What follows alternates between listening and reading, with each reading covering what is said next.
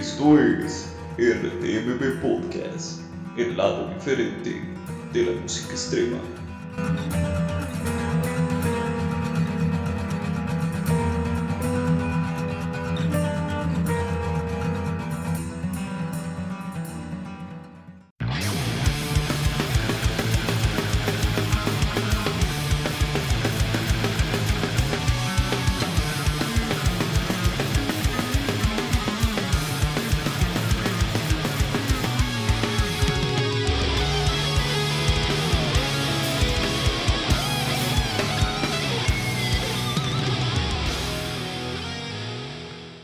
Muy buenos días, buenas tardes, buenas noches o cuando sea el momento en el que estén escuchando este nuevo podcast, esta nueva grabación, esta nueva sesión de panelistas de RTMB. Sean todos bienvenidos y ojalá eh, descubran y disfruten este nuevo, este nuevo podcast, ¿no? En este caso, pues, como ven en el título, vamos a estar hablando un poco acerca de los nuestros discos favoritos o nuestros lanzamientos destacados de ya el pasado mes de mayo, ¿no? Un mes de mayo que estuvo bastante activo en cuanto a lanzamientos y que pues vamos a tener varios discos para recomendar y para hablar, ¿no? Para que ustedes también estén al tanto de, quizá esa música que, no tuvieron en cuenta o se perdieron. Entonces vale la pena que, nos escuchen, que, que nos escuchen, ¿no? Entonces quisiera darle la bienvenida a cada uno de nuestros panelistas, empezando por Isaac. ¿Cómo estás, Isaac? Hola Luis, ¿todo bien? Hola compañeros, el público ansiosos de hablar de música. Vale, Isaac, un gusto tenerte acá. Recibamos a nuestra voz femenina de RTMB. ¿Qué tal, Grecia? ¿Cómo estás? Hola, muy bien. Ya me hacía falta estar otro mes aquí. sí, sí, también me hacía falta hablar un poquito acá de discos. Y bueno, por último, Irving. Irving, ¿cómo estás? Pues bien, Luis, igual muy dispuesto para hablar de discos de lo mejor de mayo. Vale, vale. Y pues bien, dada la bienvenida, pues vamos a, a dar la intro. Empecemos.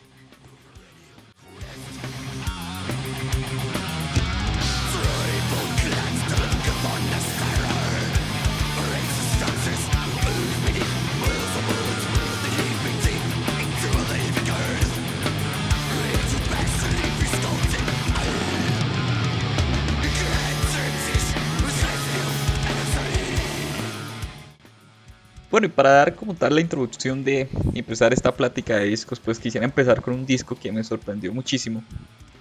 Porque pues es un disco que no tenía en mis radares y es una banda que debuta, bueno, no debuta como tal porque ya lleva trabajando desde el 2014. Em, con, que sacó un demo que se llama Old Chapel, Old Chapel. Y pues lastimosamente pues no había podido sacar su, su álbum debut. Este año pues dio la discográfica Blood Harvest les dio, la, les dio la oportunidad de hacerlo. Y pues sacaron para mí uno de los mejores discos de thrash metal en lo que va del año. Eh, uno de mis discos favoritos de thrash metal quizá de los últimos 2-3 años. Podría estar rivalizando con grandes del género como lo pueden ser Vector o como lo pueden ser Revocation. Y estoy hablando de la banda Crit Shift, esta banda de Leeds del Reino Unido, que pues nos presenta este, este año el disco eh, Visitations from Enceladus. Bueno, Enceladus, que es un planeta imaginario que pues, ellos crearon, ¿no?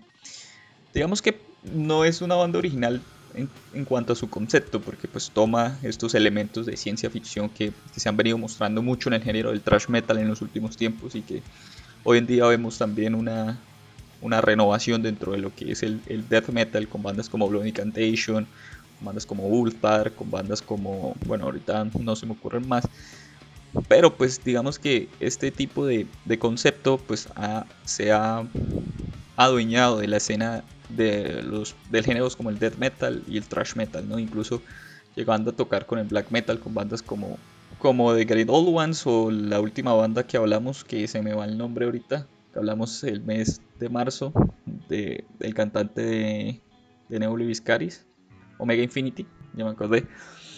Entonces sí, Critic Shift digamos que maneja esa misma línea conceptual.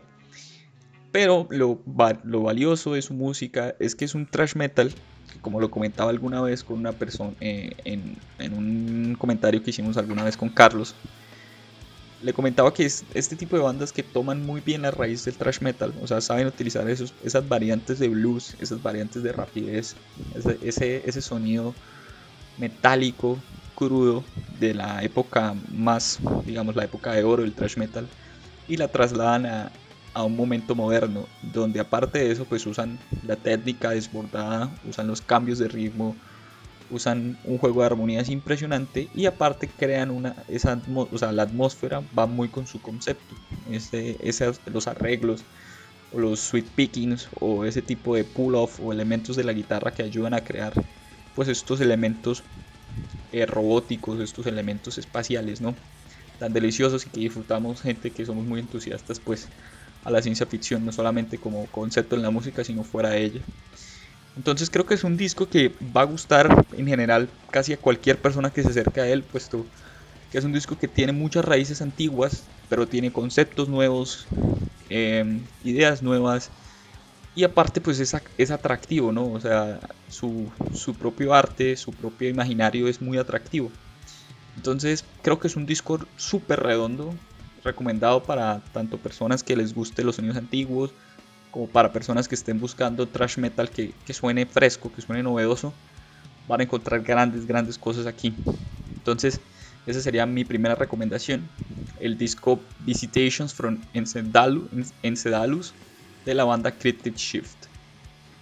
Bueno, yo sí tendría que agregar que el disco en sí me recuerda mucho a una banda llamada Exhibius, ya, esté separada, queda como un progressive metal, aunque aquí está drásticamente más hacia el ámbito del speed, como tú dices, del trash. Creo que ese jazz fusion que se nota como un recurso les da mucha originalidad y creo que lo que para mí hace que tenga un sonido más auténtico o que se diferencie del thrash metal tradicional es el bajo. Es muy espontáneo. Eh. yo creo que Sí, sí, estoy de acuerdo contigo porque, o sea, creo que la producción del bajo es muy digamos, ominosa. Rodea muy bien los instrumentos, no está como de fondo con ese, ese, sonido típico metálico de la, de la púa. O sea, hacer los riffs con la púa, tan típico del exactamente, Y eso suena tan así. Sí. que se apega tanto a la batería, o sea, que la apoya a rellenar los, los huecos de las melodías, y después la haga segunda las guitarras en armonía. Entonces creo que juega ese, ese doble papel muy bien con la composición. Creo que es lo que sobresaltaría de la banda, su bajo. Mm, bien, me gusta tu apreciación. Pues sí, un disco que como dije tiene un sonido clásico pero trasladado a algo moderno y, que sigue sonando muy bien. Ahí le tiro una pullita a la reedición esa del Clayman horrible que acabo de sacar Inflames. Debería aprender de estas bandas cómo producir un disco con un sonido antiguo que suene bien hoy en día. Dejando de lado el disclaimer, pues no sé, Isaac, preséntanos tú un disco. Yo comenzaré con la banda inglesa que me tocó, que viene siendo Winter Fillet con The Reckoning Down. Creo que ese, ese, fue un gran ejercicio en el black metal hemisférico. Es un tornado totalmente de black, también siendo muy espontáneo en ocasiones, en el desarrollo más que nada. Tiene tintes false muy tradicionales de los británicos, que son arreglos acústicos orientados a, a clásicos, ¿no? Como la la guitarra y una que otra cuerda, sobre todo identifico un tipo de violín.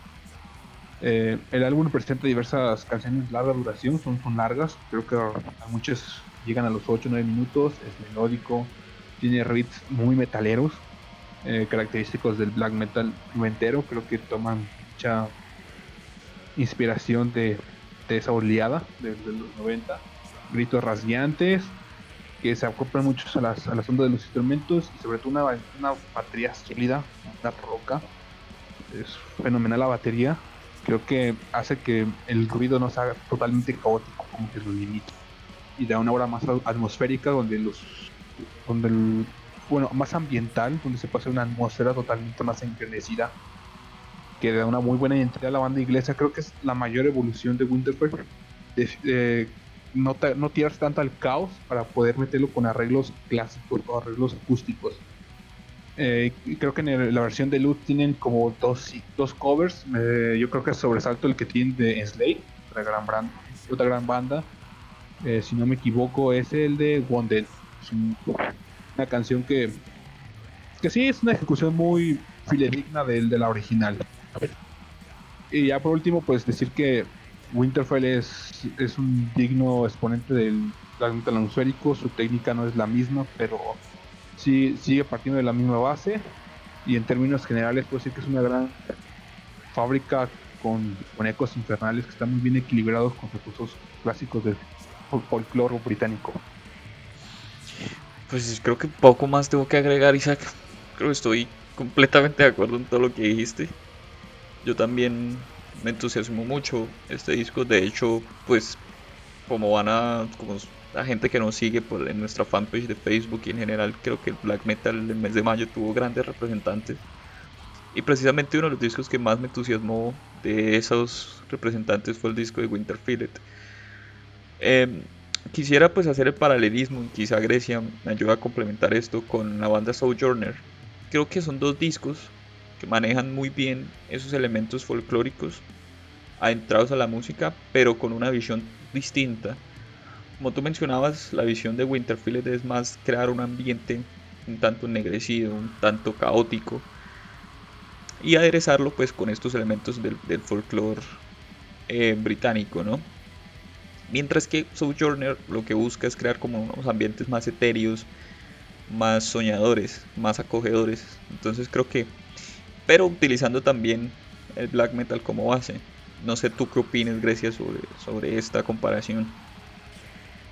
bueno, ustedes ya saben que a mí me gusta más el atmosférico. Siento que Sojourner, que por cierto lo iba a poner en el disco de recomendación que no está en la lista, precisamente comparando con Winterfield es distinto. Es, es que el Winterfield es crudo. Entiendo por qué a ustedes les podría que los tintes folclóricos, folclóricos como bien dice Isaac, sí son, o sea, más apegados a lo acústico, es más clásico, sí es como, podría decirse un poco menos moderno, pero que sí llega a sentar muy bien todos los componentes que tiene.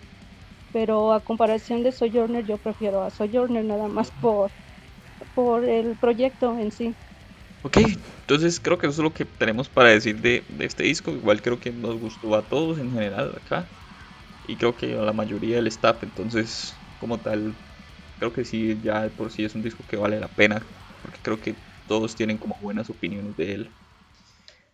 Grecia, tú, un disco que quieras recomendar. El de Fan Island.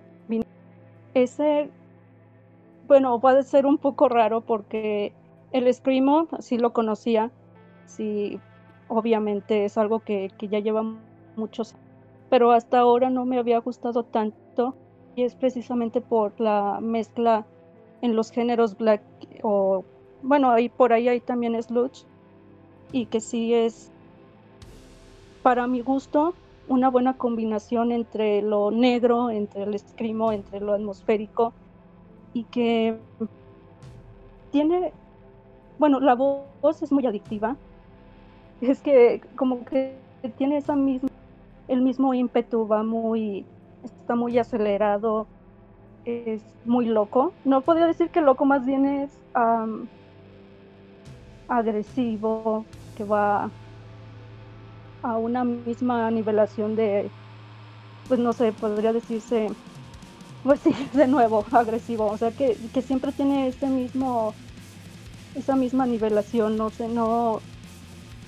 Yo podría pensar que iba a ser más atmosférico por el single, el de Stairs Spells, que pensé que iba a ser más así, pero me voy dando cuenta que en realidad es mucha misma, pues ir a la misma potencia y, y ahí meterle un poco de Black Gaze o meterle un poco de de black clásico, pero siento que sin perder lo del escrimo. Y no sigo sin entender por qué, por qué me gustó, porque es algo que está muy, sí, o sea, muy acelerado. Eh, entonces no, no sé, pero creo que para mí vale la pena porque me hizo salir de mi zona de confort y que rara vez en, en la página metemos este tipo de cosas. Entonces sí es este dentro de todo eh, uno que se sale de, de, bueno, de mi zona de confort y de lo que usualmente solemos poner. Ok, pues yo como tal lo único que tendría que agregar es que pues este sonido, yo creo que este sonido que maneja Infant Island nace mucho de, de una banda como gospel. Si la gente tiene la oportunidad de escucharla, pues a verdad les queda como recomendación que es una gran banda de screamo clásico, ¿no? Que pues es, es un disco que está bastante valorado, su disco. Pero pues quizá mucha gente no lo conozca, entonces creo que vale, vale mucho la pena de que lo chequen. Bueno, Irving, préstanos tú un disco. Ok, sí, yo quiero dar una propuesta que la sentí muy fresca porque siento que renovó al, gótico eh, por unas cuantas referencias que tiene eh, de post-punk, pero también trae a bandas, digamos, muy sonadas en el, género como es Alice in Chains, eh, Tiamat o Fields of the Nephilim. Y estoy hablando de la banda Secrets of the Moon con su trabajo Black House, que es su séptimo trabajo desde su eh, formación en 1995. Eh, pues, ¿qué te puedo decir? La verdad es que este disco es, es muy bueno, o sea, tiene mucho Mm, ¿cómo, cómo, te lo puedo escribir? Es muy, muy ambiental, muy, o sea, toma sus referencias del rock y el metal gótico, pero lo, lo lleva de una forma muy atractiva, o sea, se siente completamente renovado a comparación de su disco anterior, que es Son. Y valiéndonos otra vez del comentario de Grecia, por ejemplo, este, creo que hizo un mejor trabajo que Paradise Lost, que también estrenó disco este, este mes. Eh, y te enseña cómo una banda, pues sí puede ir madurando, a lo mejor no para quedarse estancada, sino para, pues para presentar propuestas diferentes, más, más frescas, más novedosas. Eh, pues prácticamente tiene estos, estos sonidos muy característicos que uno puede encontrar. O sea, y que curiosamente y contradictoriamente pues son como muy muy diversos, o sea, puedes encontrar una canción muy como muy tipo ambiental y de repente eh, alguna que otra pieza ya te, te, da más mayor ritmo, más, más cadencia. Entonces creo que este es un trabajo muy, muy bien logrado. Y, y sí, pues creo que es una muy buena propuesta dentro de el gótico que ya pues muchas personas piensan que está extinto prácticamente. Pero pues aquí está Secrets of the Moon dándonos una pues una, una nueva propuesta. En las formas del gótico, sí, siento yo que sí da un nuevo aire. Aunque es que es precisamente porque de nuevo es algo más ambiental. El gótico ya hace mucho tiempo ya dejó de hacer ese tipo de cosas y está regresando al Dead Doom o al Doom Dead o, cosas con arreglos sintéticos. Entonces, sí, también se puede ver porque, bueno, aparte de que tienen una corta carrera que no es como Paradise Lost, que pues ya se siente que sí se repite. Aquí con este, por llevar tan poco tiempo y por no parecerse a sus antecesores, entonces sí es como para mantener vivo al gótico en, en la actualidad. Bueno, yo lo que agregaría es que yo esos tipos no los conocí tocando gótico o, ese tipo de rock. Yo los conocí hace unos cuantos años tocando un black metal con una ejecución vocal muy cruda. Seven Bells se llamaba el, disco, era como un búho con ojos rojos, si no me equivoco. Y hay una canción llamada Serpent Messiah, que el, el gutural es a tope. Entonces cuando yo escuché este disco, demonios, no podía creer la transformación que había sufrido la banda porque le perdí pista. Y nada más agregar que pues Veronica's Room, es esa canción, te compro todo el disco. Creo, creo que los reads, las, la sencillez con la que compusieron esta ocasión, es, yo creo que es un buen inicio para en otro ámbito distinto al que ya estabas consolidado. Es una apuesta que le salió bien. Es una propuesta sólida. Sí, sí, coincido con eso. Yo me quedaré con Sanctum, que es la primera canción, pero sí, coincido totalmente. Pues cerrando este primer bloque con Secret of the Moon, así que pues los dejamos con el corte y vamos a darle el segundo bloque.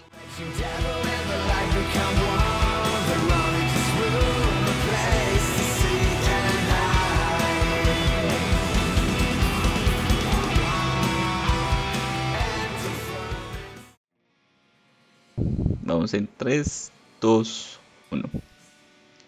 Ok, entonces este segundo bloque me gustaría comenzarlo mencionando a un disco que me entusiasmó mucho, puesto que tiene ciertas raíces de, de un subgénero musical o de una región que se ha encargado de hacer música bastante interesante en este subgénero. Estamos hablando del black metal en los últimos años, en eh, sobre todo en la última década, ¿no? Estamos hablando de la banda Odraza, que este año pues estrenó su segundo disco llamado, pues la verdad no tengo ni idea de cómo se pronuncia, pero la banda se, se nombra exactamente igual como se pronuncia, Odraza con Z. Así que pues lo pueden buscar o si no, pues abajo en, en, la caja de descripción pues va a estar ya sea en YouTube o donde nos escuchen. Entonces este segundo disco de esta banda me gustó mucho precisamente porque trae a colación ciertos sonidos, ciertas referencias de una región que, pues como mencionaba, ha mostrado cierto nihilismo o ciertos, ciertos problemas debido pues a su historia, sobre todo su historia moderna, ¿no? Hasta el maltrato, ¿no?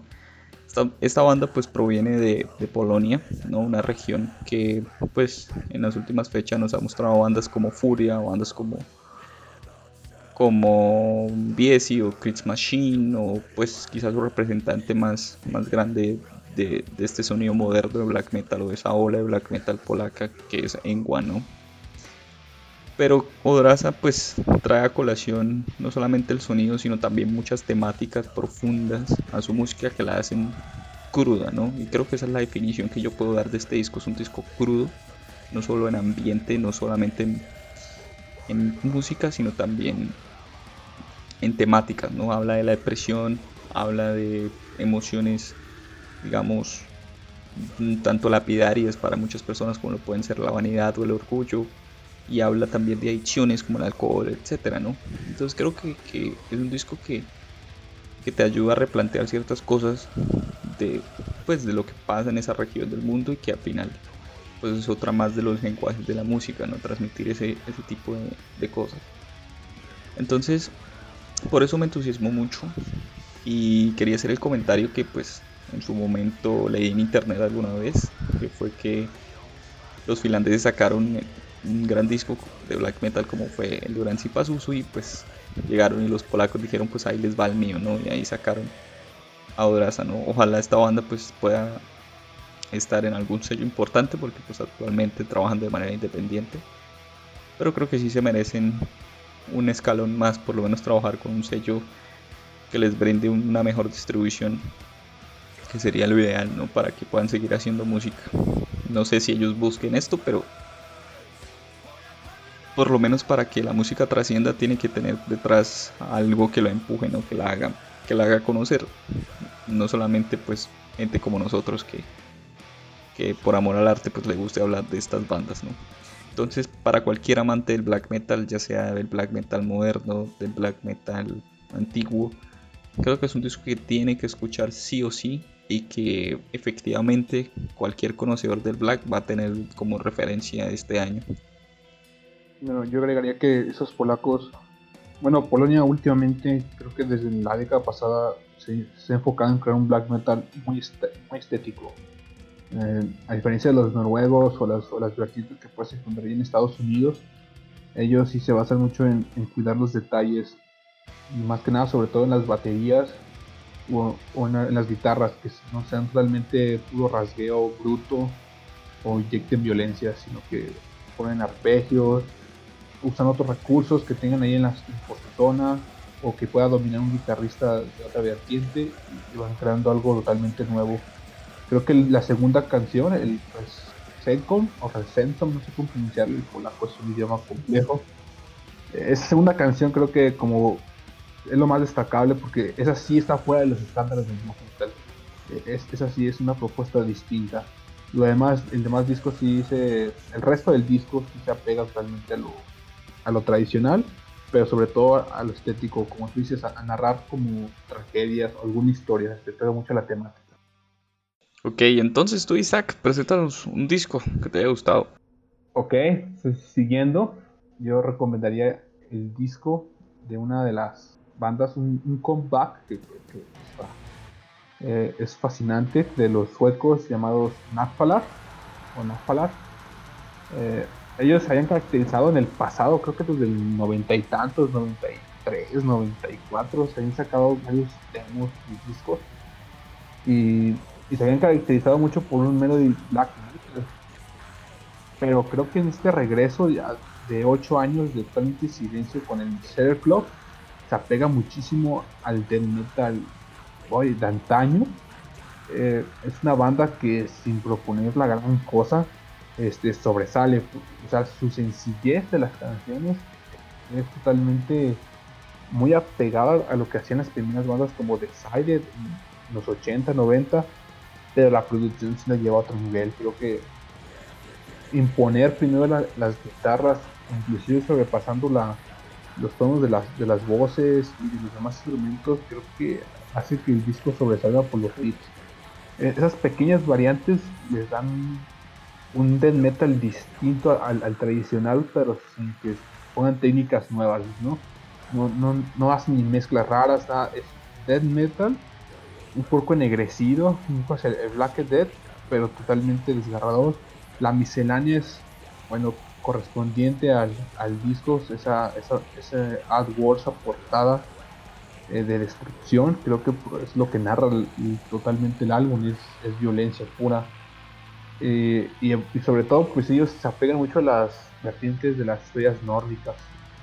Eh, tan solo había investigado algo del nombre y es como un barco hecho de uñas de muertos que, que podrá surcar el Ragnarok. Creo que de, utilizan la, la, historia nórdica, no, no evocan los grandes pasajes como Sigurd o, o, o Sigfredo, si lo que tienen muy, muy español de, héroes, sino que son como las historias este, nórdicas totalmente olvidadas de tragedias para narrar como todo su, su, desprecio misántropo y apocalíptico de los que tienen ellos concepto comunidad.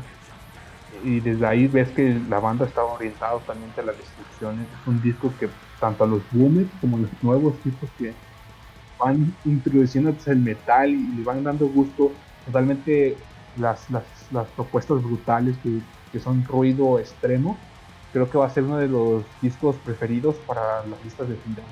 Sin duda alguna, es una gran propuesta. Ok, Grecia, entonces preséntanos tú.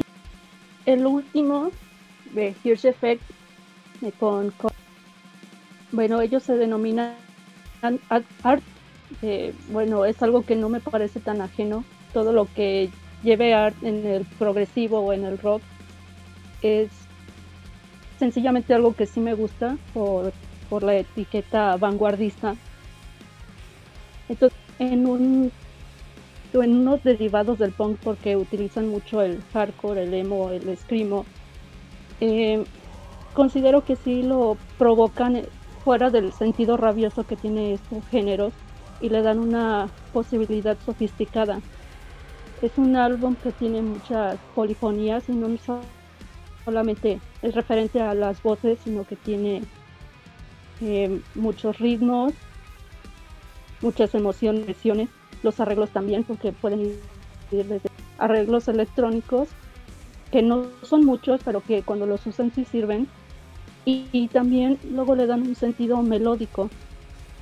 Entonces, es como siento yo que dentro de todos los que hay en esta lista es el más variado que puede gustar a los que no son tan conservadores en el sentido de que, que dan una propuesta más allá a lo que se considera la agresividad del punk, aunque no es precisamente punk. Entonces la mezcla asegura un público más abierto y que siento yo que no está peleado tampoco con lo conservador a pesar de que no es un sonido conservador.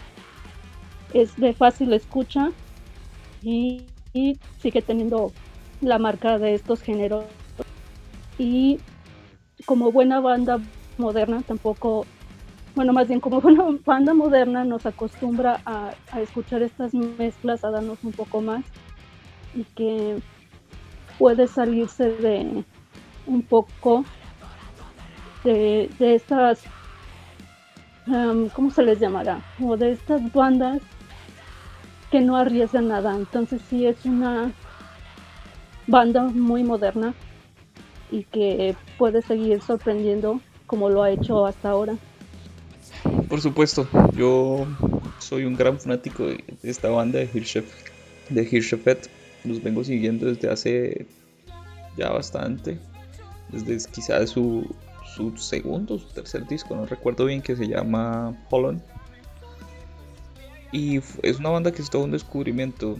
Es, es una banda que básicamente hace lo que quiere, eh, literalmente. O sea, no tienen límites en, en, en, su, en su manera de componer, no tienen, digamos, como, como esas líneas trazadas de esto es lo que hago, estos son mis géneros Incluso hay mucha gente que ni siquiera las considera metal progresivo porque pues tiene tantas aristas que, que pues hace que sea difícil de catalogar, ¿no? Entonces, yo le recomiendo este disco a la gente que le guste la música. O sea, si te gusta la música, es algo que, es algo que tienes que escuchar sí o sí. Ya sea que te guste el progresivo, te guste las cosas core, te guste las cosas del rock más tradicional, alternativo. Ah. O sea, es algo que, es inherente, o sea, es simplemente buena música, ¿no? Pues en general lo que yo considero como buena música, ¿no? Que es música que sea atrevida, que sea propositiva, que tenga cosas que te sorprendan, que no sea repetitiva, porque es un disco que no suena para nada su disco anterior, su, su disco anterior es casi cercano al madcore y este disco sí tiene elementos que podríamos denominar mat, pero no tan agresivos. Entonces, o sea, son músicos modernos, ¿no? Lo que la gente llamaría, que algunos llamarían postmodernismo, en, su idea, pues siendo un poco generoso en su idea rancia de pensar, lo que algunos llamarían postmodernismo, en mi caso yo lo llamo simplemente personas que crecieron con, una, con muchísimas influencias, con muchísimas cosas y que no quieren sonar a lo que sonaban las bandas tradicionales o las bandas más tradicionales. Entonces, soy muy entusiasta de este tipo de discos y es un disco que esperaba mucho y que no decepcionó. Entonces... como, bien dices, también eh, fuera de todos los ritmos o, o, los guiños a otros géneros que puedan dar, también es muy emocionante y que no todas las canciones suenan igual, que eso ya, es muy... Bueno, es la posibilidad que te da este tipo de géneros, pero que es muy difícil de conseguir y mucha gente piensa, o sea, como que, que le estés pidiendo mucho a una banda y en este caso no se nota que, les cueste. Entonces hay muchos momentos desenfadados que eso viene pues de, del modo de composición casi Ah, no se le llama experimental, se le llama de otra forma. Lo que usa el jazz, se me fue el nombre, pero bueno, es el estilo desenfadado o también puede ser muy agresivo porque hay veces en las que el gutural suena totalmente igual en toda la canción, entonces es agresivo, es emocional y desenfadado. Lo único malo de esta banda es que pues es muy arraigada a sus raíces natales, ¿no? Entonces la mayoría de su música y sus letras pues están en alemán, ¿no? Digamos que esto puede resultar un problema para mucha gente, pero pues a mí personalmente, o yo personalmente no escucho música como para adentrarme demasiado en las letras. Alguna que otra cosa, como en el caso de Draza, pero normalmente no, no me, me no me interesa demasiado las letras en la música. hay ciertos géneros que obviamente es muy importante, como el rap o como la trova. Pero en otros géneros, pues no tanto, ¿no? Pues igual, o sea, es normal que en el metal no nos importe, porque pues al fin y al cabo, o en la música extrema, escuchar a gente como Cannibal Corpse hablando de asesinos en series inventados, pues no es como que sea muy chévere, ¿no? Pero, bueno. Bueno, es que sí creo que que no importa exactamente eso, lo de las letras viene como de tercera para mi gusto, sí, como es la, tercera cosa que me fijo. Mm. Pero, por ejemplo, el alemán sí es como en el imaginario pues ya sabemos que suena agresivo, que suena precisamente cultural, porque es un idioma que viene de la garganta totalmente. Entonces, en este tipo de géneros le queda bien. Y en el tipo del gótico, que me gusta mucho, pues le queda aún más. Pero es que eso ya además es como su tipo de... Sí, la misma. Pues sí, su, cultu su cultura oscura o de, cuentos muy crudos. Entonces sí, o sea, como que en este sentido a mí sí me gusta que haya bandas que no hablen en inglés, que su idioma les ayude a que suene a otra cosa. Sí, sí, estoy de acuerdo también con eso. Ok, entonces cerramos con este grandioso disco de Hirsch Effect, Collapse, a este segundo bloque. Entonces vamos ya casi a final. Ah, no, retira, falta Irving. Lo siento, Irving. no, no vas a evitar que hable de este disco, güey. Dale. Y, no lo digo solo porque lo reseñé, eh, sino porque creo que es una muy buena introducción tanto para el progresivo en general sino como para los que no han escuchado esta banda, aunque pues a estas alturas dudo que, haya alguien. Estamos hablando de Calígulas Horse, obviamente, eh, con su disco más reciente que es Race Radiant y pues la verdad es que aquí sí yo creo que voy a sacar un poquito el fanboy, pero me gustó muchísimo este disco por creo que es muy, muy emotivo. O sea, te da, te da un inicio en el que tú claramente como que puedes sentir estar eh, en una situación como complicada, que prácticamente es lo que ellos quieren darte, ¿no? Como eh, esa sensación eh, hasta cierto punto, pues, como, como muy agresiva de principio, ¿no? ¿no? O sea, agresivo para Calígulas Horse, ¿no? y van bajando, van bajando y te dan pues una experiencia en la que prácticamente estás como, pues no sé si renaciendo o algo así. O sea, me gusta que es como que pueda hacer alusión a que las personas tienen momentos difíciles en su vida eh, y básicamente es lo que hace, ¿no? Explora esas emociones, esas experiencias y te lleva como a, a un final en el que pues prácticamente tú estás superando, ¿no? Esas, esas cosas, estás viendo hacia adelante, hacia el futuro, eh, a, como a lo mejor no olvidando tus experiencias previas, pero sí, este, pues aprendiendo de ellas, ¿no? Y la verdad es que pues prácticamente este disco es como todo emociones. Yo no sabría decirme como que cuál es mi pieza favorita porque realmente todas tienen algo que te atrapa, o sea, todas tienen algo a resaltar yo creo que si tuviera que elegir, pues me quedaría con, las dos del final, que prácticamente es una canción. Eh, pero sí, o sea, me, gusta esa, esa explorar, o sea, la forma en que explora las, las emociones, eh, pues, humanas, ¿no? Yo, pues, yo ya comenté mucho este disco en su momento. Escuchen nuestro podcast dedicado a Calígulas Voz. Y pues lo único que tengo por decir en general es que pues que el disco cada vez me gusta más. Pero porque creo que el disco tiene muchos ganchos, demasiados. Entonces son melodías que digamos no me puedo sacar de la cabeza. Incluso cuando estás hablando me acuerdo de, Slow Violence, me, suena en mi cabeza en este momento. Entonces, o sea, son canciones muy pegajosas, son canciones muy, como, dicen en inglés, cashis. Entonces, eso yo lo valoro mucho porque al fin y al cabo, pues, si se te quedan tantos porque te gustan, ¿no? No es algo como...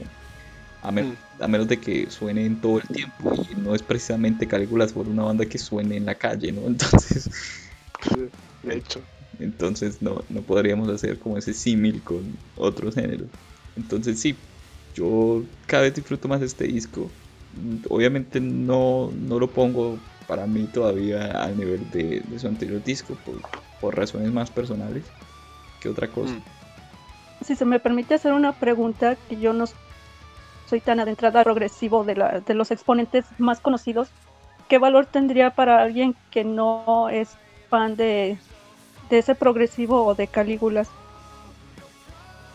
Mm, pues, pues para mí Calígulas es uno de los, ya lo mencioné hecho en el podcast, es uno de los tres nombres más importantes que hay en la actualidad de este tipo de sonidos, que son Leprous, Aiken y el tercero sería Caligula's Horse. Son los más representativos, los tres están en la disquera más importante que es Inside Out. Y en valor en su discografía creo que es rescatar ciertos, ciertos guiños o ciertos sonidos que ellos habían olvidado a partir del álbum anterior. El álbum anterior fue una catarsis, es un álbum conceptual, es un álbum mucho más eh, personal, ¿no? mucho más introspectivo. Y este álbum pues vuelve ya digamos a, buscar un tanto más, eh, digamos que el público en general disfrute, no tanto que, que sientan lo que quieran transmitir, sino que disfruten, que, que se planteen ciertas cosas. Entonces, o sea, con este tipo de sonidos es difícil, es como yo hago referencia como al sludge, ¿no? Son, son géneros que de entrada, si no te gustan sus grandes exponentes, difícilmente te gusta otra cosa. Entonces, si tú no eres entusiasta de este tipo de sonidos, pues no, no vale la pena que, que, vuelvas a escuchar. O sea, si ya los escuchaste y no te atrajeron, pues no vale la pena que te entres. O sea, no es música que precisamente vaya a trascender excesivamente porque ya hay discos que lo hicieron, como el In Contact, como el Cold de Leprous, como el de Mountain de Haken. Son discos que ya trascendieron y que incluso yo me atrevería a decir que el Vector, el último disco de Haken, lo va a hacer. Lastimosamente lo lo pospusieron, ¿no? Sale ahora la fecha de salida es el 10 de julio, ya se supone que iba a salir hoy. Entonces, ah, es el virus, ¿no? El virus, coño. Sí, sí, sí. Eh, no te preocupes. es que, bueno, en mi, a mi gusto, o sea, solo son como los exponentes más, uh, más conocidos. Yo ya había dicho con Soen y es muy polémico que no lo voy a volver a decir, pero es como eh, no es tanto como que sea en sí el, sonido, porque hay otro tipo de progresivo que sí me agrada más, sino que más bien ese sentido de que este progresivo de Calígulas se podría decir que más puro, eh, pues sí, o sea, como qué valor tendría para otras personas, pero sí tienes razón en decir que, que si se repiten y si es un género que no soy entusiasta, entonces como que no perder el tiempo ahí, pero sin restarle el valor.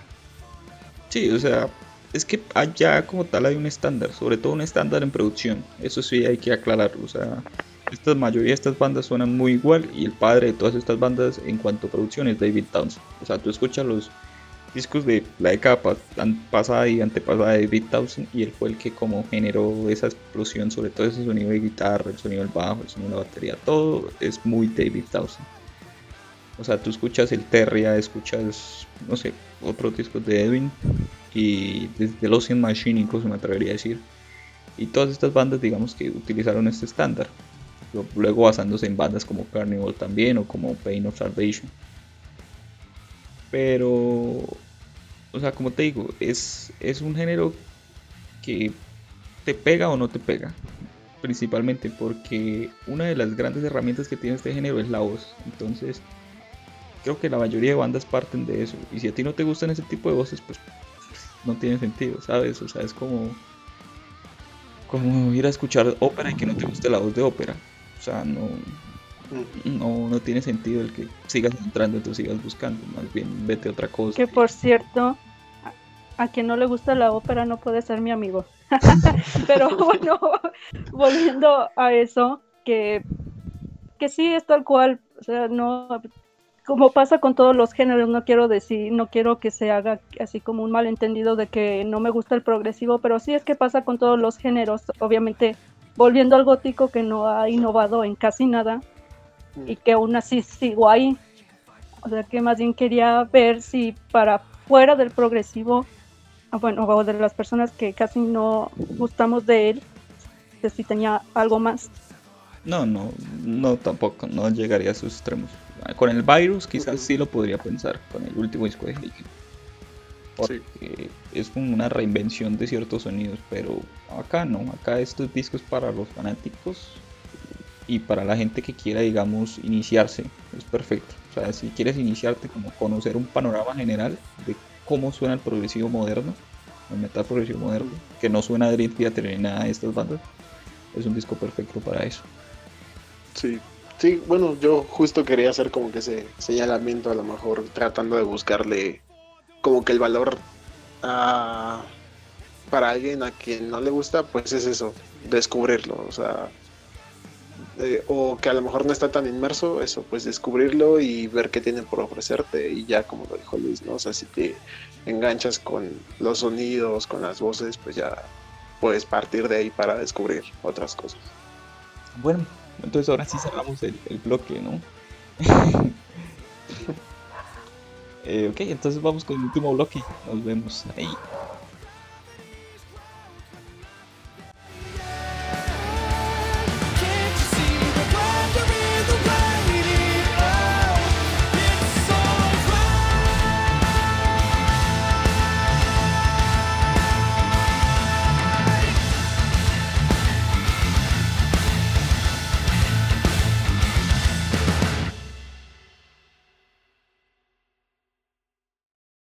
Ok, entonces para dar el último bloque, antes de dar las recomendaciones finales y nuestros comentarios finales, pues quería presentar una banda que, que trae un disco bastante interesante en un género que, pues digamos que sí se ha estancado mucho en los últimos años, pero que todavía tiene cosas que mostrar, como en este caso que nos presentó la banda Shadow in the Darkness, esta banda que también debuta este año bajo un sello bastante independiente que es Sleep Trick Records y pues bueno, Shadow in the Darkness pues nos trae lo que mencionaba, un disco de técnica death metal que pues básicamente no, no reinventa la rueda, ¿no? no trae demasiadas cosas novedosas, pero que suena muy bien, o sea, está muy bien hecho, está muy bien producido, tiene grandes solos de guitarra, que es algo que el género a veces se olvida, ¿no?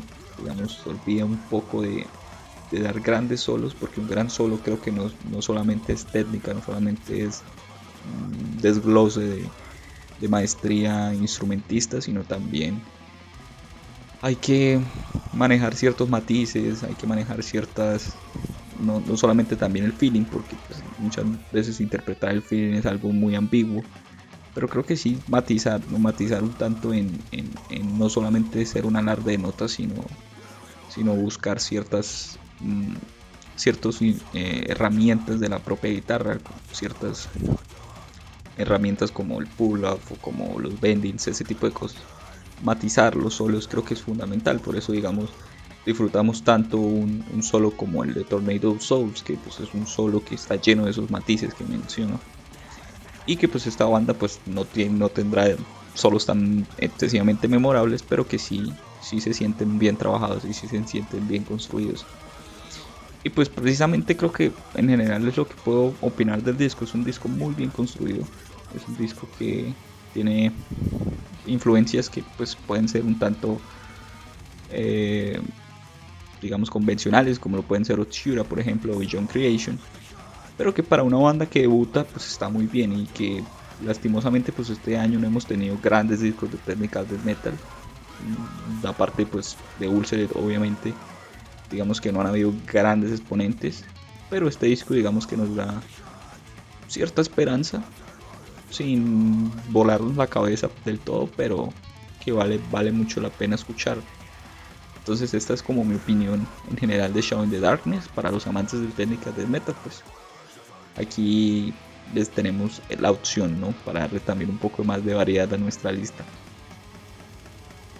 Ok, y por último pues vamos a tener o vamos a presentar el EP, un EP sí, a pesar de que pues normalmente hablamos de full length o de larga duración, pues bueno, este, este P es tan, tan obviamente hermoso, porque esa es la definición que puedo dar de en principio, que pues hay que escucharlo, o sea, había que mencionarlo y hay que, que escucharlo, aparte que pues, es una banda independiente que trabaja casi con las uñas, ¿no? Vale mucho la pena mencionarlo, estamos hablando de la banda de Arizona Kardashev con su EP más reciente, aunque es un EP pues que es bastante bastante generoso en minutos porque dura más o menos más de 25 minutos. Entonces, pues para mucha gente ya podría ser un fullen, sobre todo para las bandas de grindcore. Entonces, Kardashev con The Baring of Shadows. Este es un disco, no sé, como les mencionaba mis compañeros antes de dar la entrada a este último bloque. Es un disco precioso, es un EP precioso, es lo que puedo decir, es un EP lleno de poder, pero también de situaciones dramáticas, con un sonido envolvente, con una producción, una producción muy sólida, que pues parece increíble que una banda haga una producción de este estilo tan buena, siendo independiente, porque pues el sonido de Kardashian es bastante, es casi como una pared, ¿no? Es casi como una orquesta.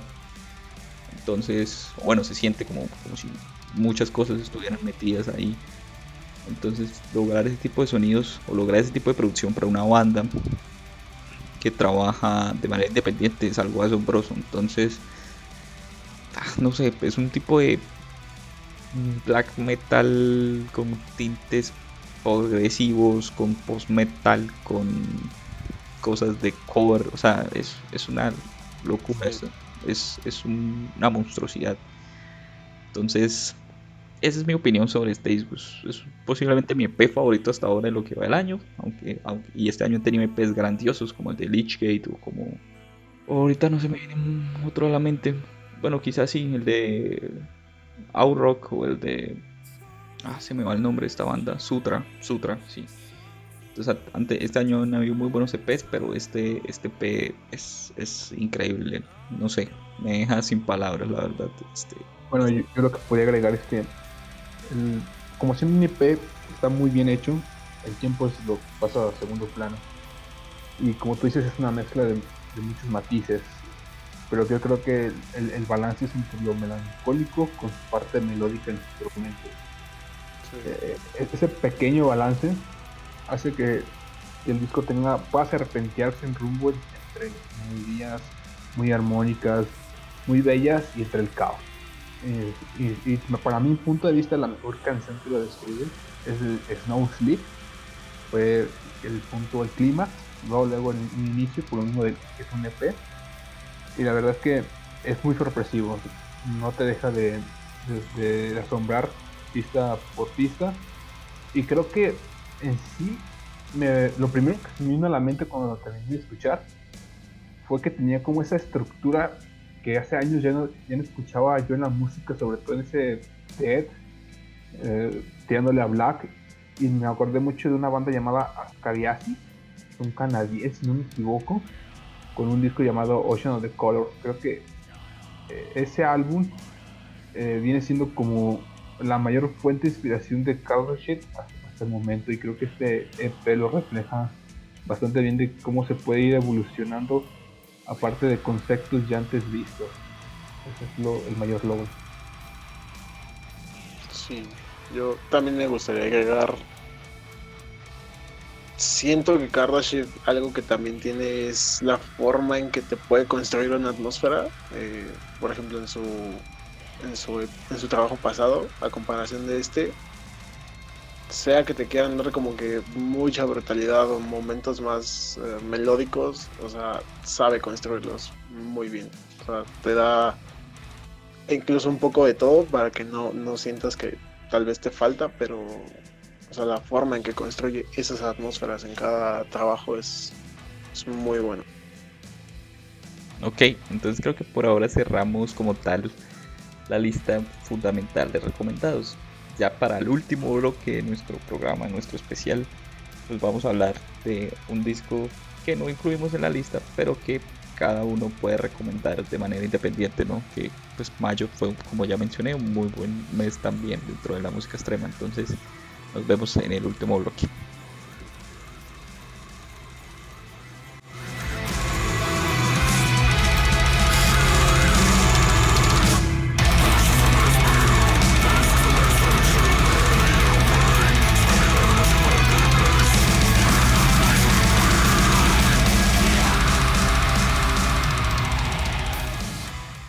Entonces en el último bloque, pues como dije, cada uno pues va a recomendar un disco de manera independiente, aparte pues de los 10 que ya mencionamos, que ojalá los escuchen, pues también que escuchen los que vamos a recomendar. Creo que Irving quiere empezar, ¿no? Entonces...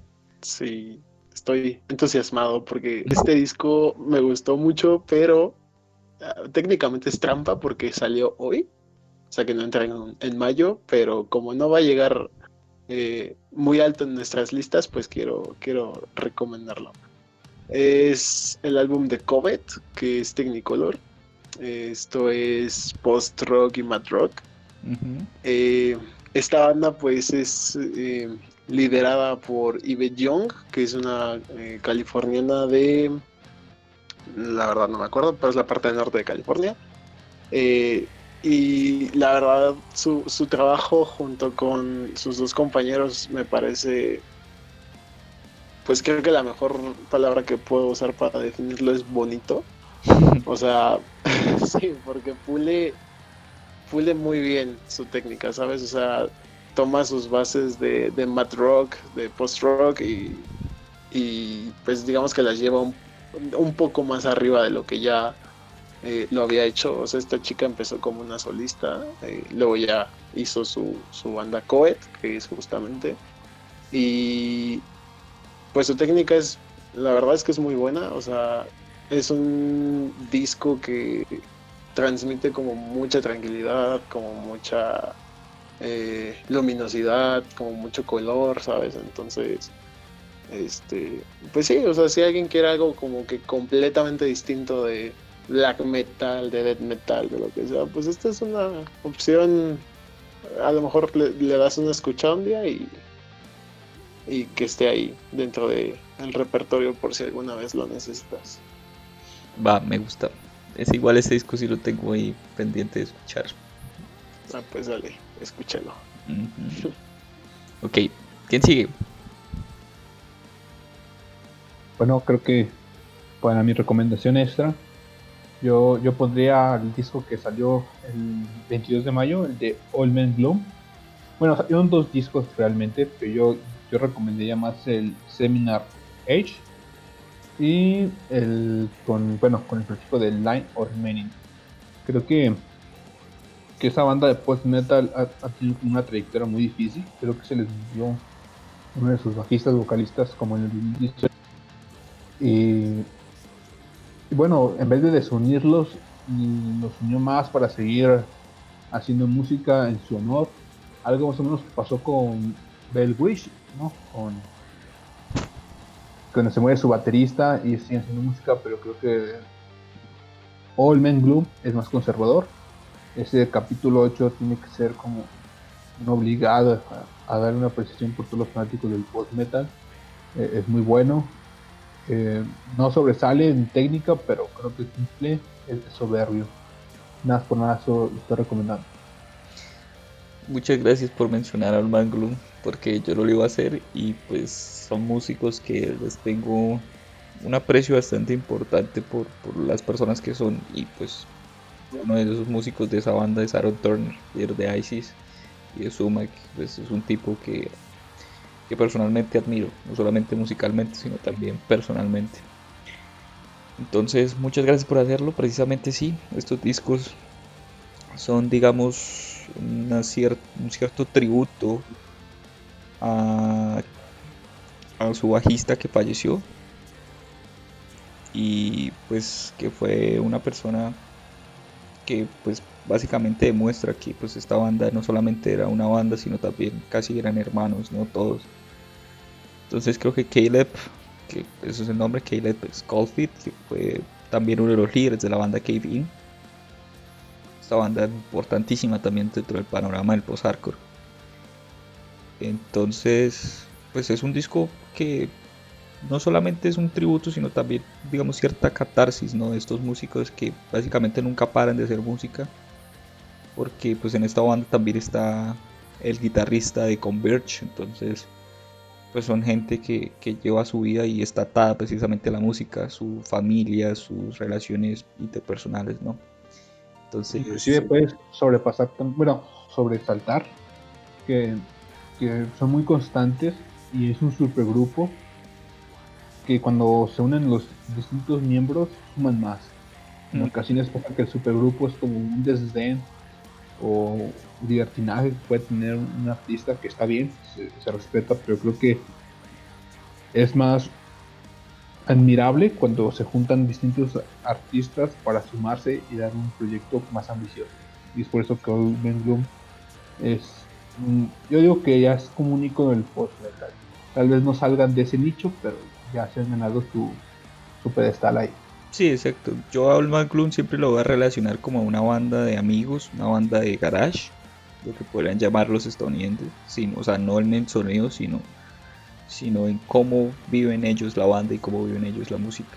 Es un proyecto que no es necesario para el mundo, pero sí es necesario para ellos como músicos. Entonces es algo, la verdad, admirable. Y como dije, es una banda por la que siento un cariño casi personal, más que, más que otra cosa. Entonces, sí, escuchen a Old Gloom, escuchen sus discos en general, escuchen los discos de los músicos que están ahí detrás porque son personas geniales. Ok, entonces Grecia, tú. Eh, se mencionó ya hace rato en el podcast el Sojourner con Premonitions por, bueno, cubriendo esa necesidad de, un black atmosférico, siento yo que también es más melódico y que se quedó a un puntito de estar en, la lista oficial, en ese sentido compitiendo con Winterfield, pero también mencionar, por ejemplo, a Unrequited, que, que también sacó disco en mayo y que es más o menos la misma línea, y que como Sojourner todavía sí ofrece un poco más que en lo atmosférico, en lo melódico, en, las cosas hermosas, sentimentales, que sí ofrece más que, que este un Required, por lo menos ahora, y que es un imperdible para los que les gustan ese tipo de, de atmósferas, de ambientes, de sentimientos, y que sí, o sea que como se quedó un pelo de, de entrar a la lista, es importante mencionarlo por la propuesta de que, cubre el black metal emotivo de, este mes. Ok, buena, buena, buena, buena elección. Bueno, yo pues, yo escuché mucha música este mes y hubo mucha música que me entusiasmó, así que pues me puedo dar el lujo de recomendar algunos de esos discos. El primero de ellos sería el disco de Cosmic Putrefaction. Se llama The Horizons Toward Witch Splendor Witchers. Y pues básicamente con el nombre de la banda ya pueden saber un poco de qué se trata, ¿no? Cosmic Putrefaction, pues ya se pueden imaginar que esa tendencia del death metal últimamente a hablar de cosas cósmicas, para la redundancia. Entonces, pues si, les gusta este tipo de sonidos, pues es un disco que tienen que escuchar sí o sí porque está delicioso. Luego me gustaría recomendar también el disco, que sería ya mi recomendación final, el disco de Exotrilihum, que pues esta es una banda que viene trabajando black metal bastante peculiar. No necesariamente tiene que ser súper una super propuesta, pero sí maneja ciertos elementos muy particulares de música de cámara, de bandas sonoras, de, bueno, en fin, es como un es un, black metal bastante peculiar, esa sería como la palabra que puedo utilizar. El disco se llama Eternity of of Shock y pues es el quinto disco de esta banda que viene haciendo un disco por año desde el 2017 y que han sido bastante prolijos, de hecho, sus, sus, trabajos han sido bastante buenos y que pues creo que este disco, su último disco más reciente, es quizá su disco más representativo, ¿no? Entonces... Bueno, yo, yo, yo creo que una aclaración, bro, ya fui como investigando de la banda, que la recomendaste.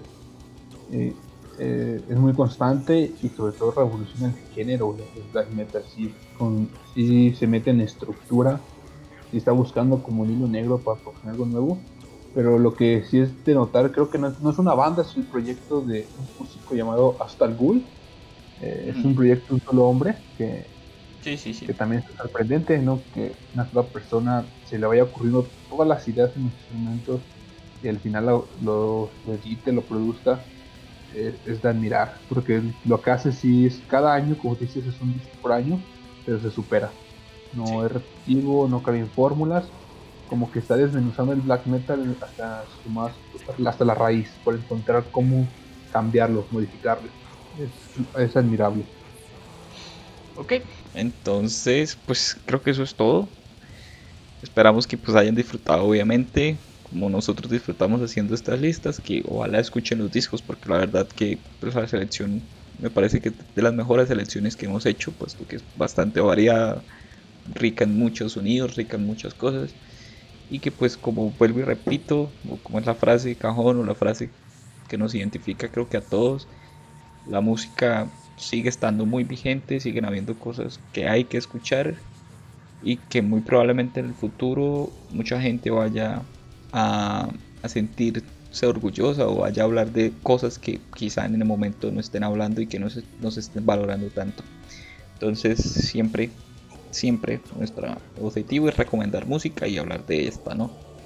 Entonces muchas gracias a Isaac, muchas gracias a Grecia, muchas gracias a Irving. Y pues nos vemos la próxima, nos vemos en el próximo capítulo. Quizás sea con una banda importante, no sabemos cuál todavía. Ya veremos, pero pues ahí vienen más sorpresas. Saludos a todos. Hasta luego.